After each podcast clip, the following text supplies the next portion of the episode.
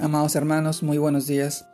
Reciban este saludo cordial y fraterno en el nombre de nuestro amado Señor Jesucristo.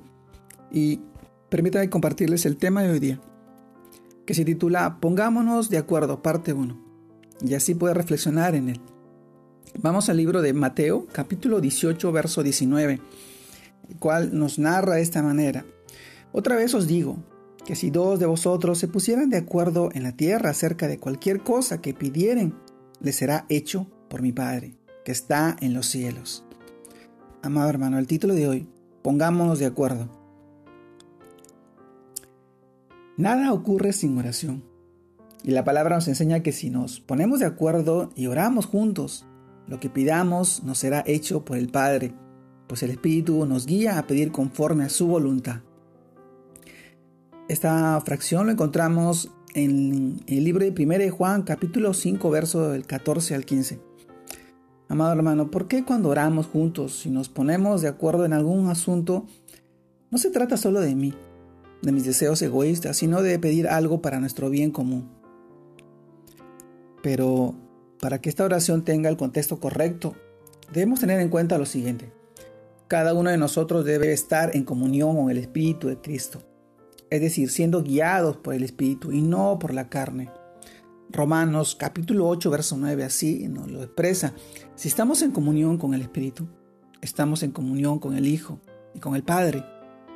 Nuestro amado Señor Jesús pidió al Padre por este asunto diciendo, para que todos sean uno, como tú, oh Padre, en mí y yo en ti, que también ellos sean uno en nosotros, para que el mundo crea que tú me enviaste.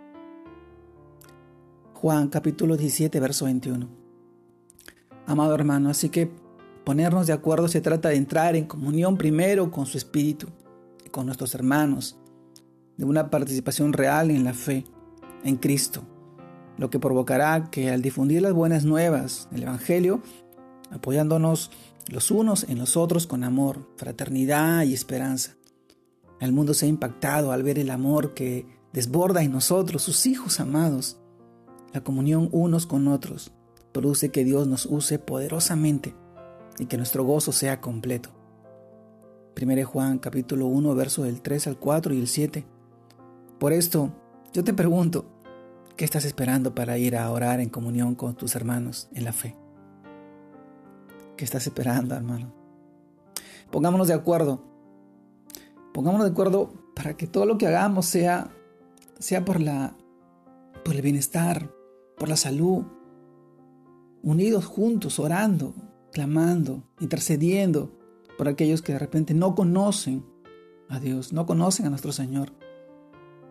Hoy, hoy que afrontamos tiempos tan difíciles, es cuando más necesitamos unirnos en oración, en clamor, en comunión, en congregación, para bendecir a aquellos que todavía están apartados, darles darles el conocimiento y la verdad en la cual nuestro amado Señor pone en nosotros, en nuestras vidas, para guiar a su pueblo, a su iglesia.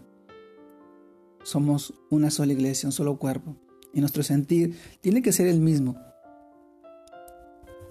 amándonos unos a otros, como así nos lo expresó, como así nos amó nuestro amado Señor.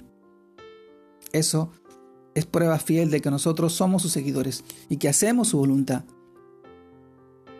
porque Él es Dios, Él es nuestro Señor.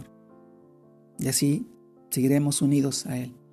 Amado hermano, hoy te animo a que junto a tu congregación, a tu grupo, puedes unirte en oración y clamor, orando por todas aquellas personas que necesitan.